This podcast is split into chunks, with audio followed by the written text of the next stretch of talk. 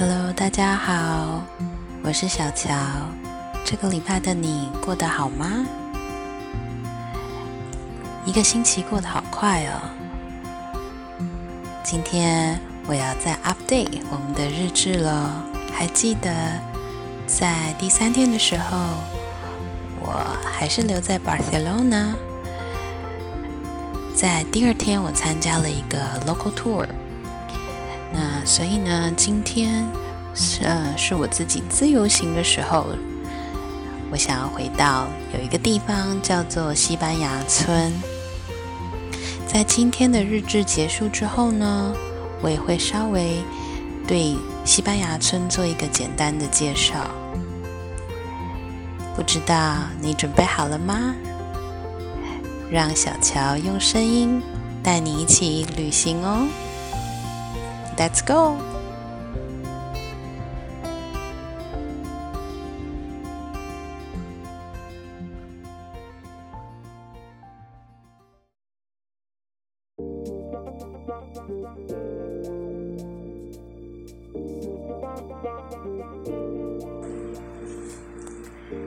今天早上想再回西班牙村 Pueblo Español，搭着地铁到 Plaza España。虽然前一天晚上我已经先查好怎么前往了，但身为典型的我，总是无法了解地图。就在研究应该怎么前往的同时呢，Well，其实通常我很避讳在路上看地图或者东张西望，表现迷惘，那就非常的观光客，相当的不 OK。尤其是在治安不好的西班牙。嗯，通常还是要先看好要往哪个方向，远远的就要决定好，千万不要看起来像是观光客哦。在看了一下公车站牌之后呢，嗯，没有我要的资讯，于是试着前往下一条路口，但竟然遇到马拉松赛跑封路了。不过一个人的旅行好处就是呢，永远可以与计划不一样。当改变，其实就不用那么的紧张，因为也不赶时间啊。所以一个人的旅行，改变临时的行程，其实都是一种不同的体验，也不用担心要跟谁交代啊，或者是紧张走错路了，不小心走了太多路啦。总之呢，可以训练放松这件事情对我来说是很需要的。于是呢，就在街口看到一家非常有格调的小馆，一进门就好喜欢里面的氛围。里面播放的是抒情的西洋歌曲。小小的咖啡馆，老板是华人。我进门呢，就跟我对望了三秒。我在猜，他可能在决定要使用什么语言吧。感觉他有点犹豫的，先用了中文说：“你好。”我回了“你好”后呢，他问我是否要吃早餐，拿了 menu 给我。我问是不是有三明治之类的东西，他推荐我早餐特餐。他说有三明治，还有咖啡。于是我就点了一套。餐厅的感觉蛮像台湾的咖啡厅，不过老板的口音应该是对岸的朋友或香港人。吃饱了却不想离开，好舒服的地方哦。结账的时候呢，老板告诉我他是浙江人。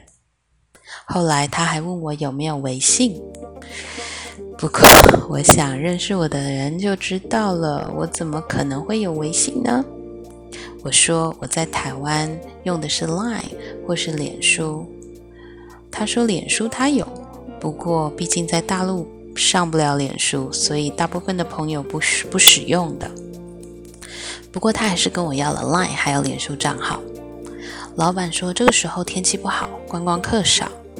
我告诉他，对我而言这样比较好喽，景点都比较不拥挤。后来我。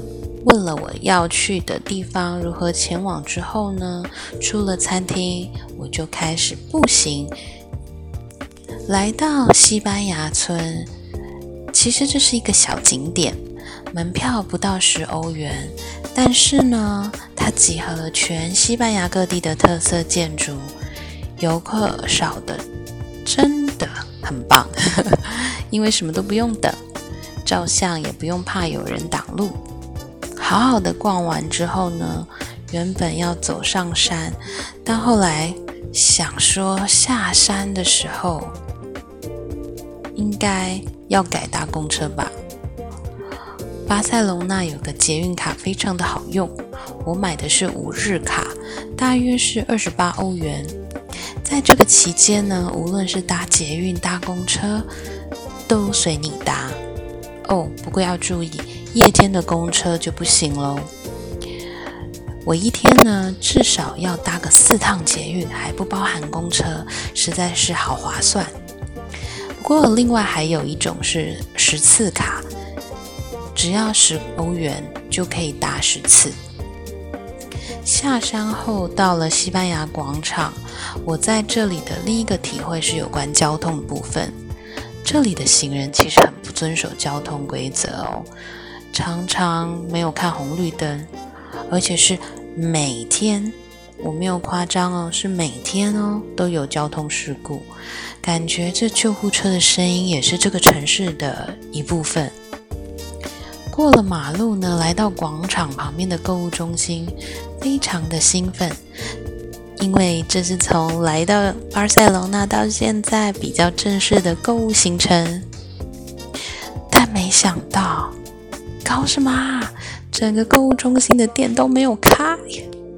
只有地下美食街还有营运，不过全都是游客，大家都有一副“天哪，我被骗了”的感觉。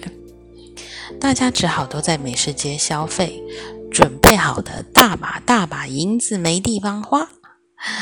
我是说其他游客啦，我没有大把大把，只有一个手掌大小的银两吧。说到美食街呢，也是午餐时间。我千挑万选，选了一家意大利面店，但是天啊，我竟然吃到整个行程中最难吃的食物，根本就吃不完。意大利面脚跟青酱，老实说看起来很好吃，但整个败笔就是那个羊奶味超重的 cheese。还好吃完饭赶紧喝了一杯 bombogada 烂，呃，是一种糖果咖啡，其实就是咖啡里面有。呃，有 caramel 有焦糖啦，喝了之后才感觉好多了。下午呢，跟另外一位西班牙朋友 A 碰面，在那个没有开的购物中心里头乱晃。不过他倒是介绍了购物中心顶楼的风景区，看到巴塞罗那的全景。但可惜下雨，我们也无法一直欣赏。只能走一圈，就赶紧找了一家店喝东西。当天晚上，跟西班牙设计师朋友 J 约了去他家做客。他那位超有型的发型设计师女友呢，亲自下厨，做的是我爱吃的烤鸡、烤马铃薯，还有洛梨加火腿沾橄榄油，非常西班牙，超级好吃的哦。以上呢就是第四天的行程喽。稍等一下，待会还有西班牙村的一个基本的介绍哦，不要忘记收听哦。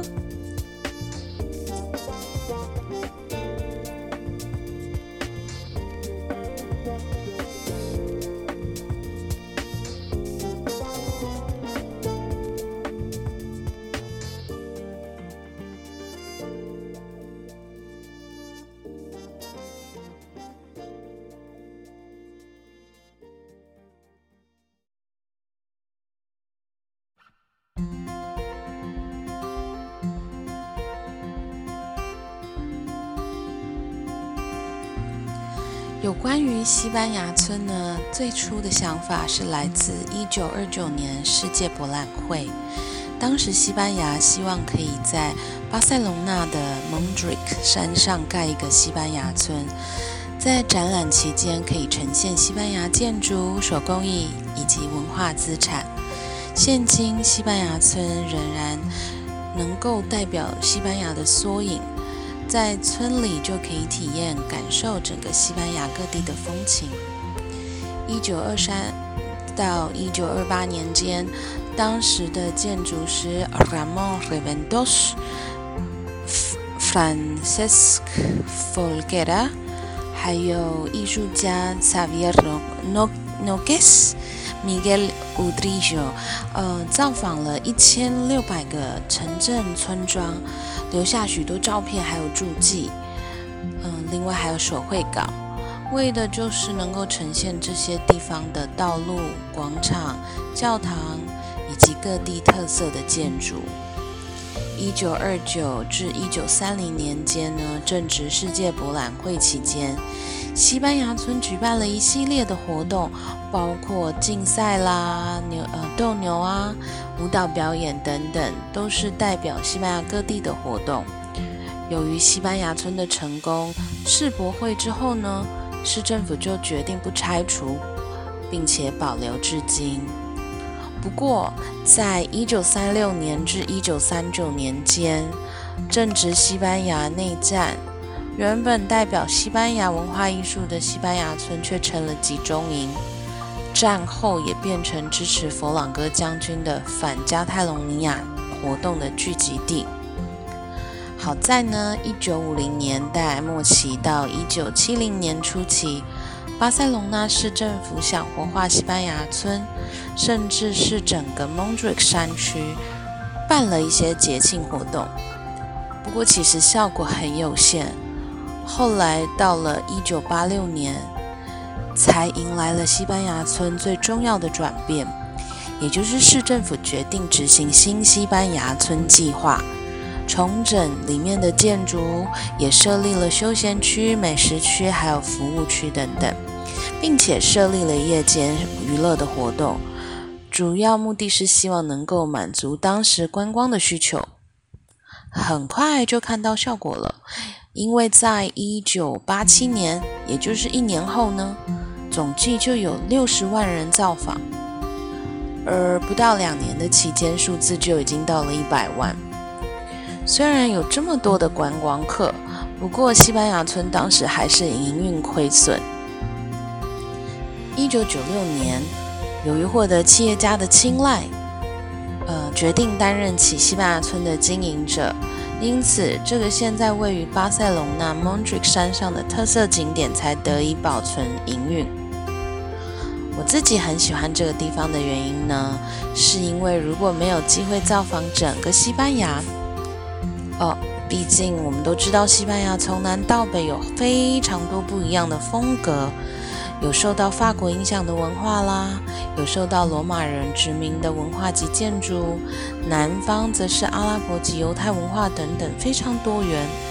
可是通通都缩小在这个西班牙村就能够体验得到。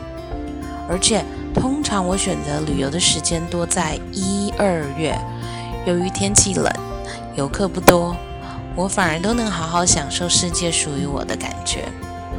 另外呢，西班牙村内还有贩售不呃不少各地纪念品以及美食等等，觉得实在非常值得推荐大家前往。希望我们能够赶快度过 COVID-19 的疫情，未来前往巴塞罗那，别忘了可以参观西班牙村哦。如果你也喜欢小乔的节目的话，也不要忘记在 IG 上。帮我按赞、追踪一下喽！也欢迎你留下一些留言，给我一些鼓励。我们下周见喽，拜拜。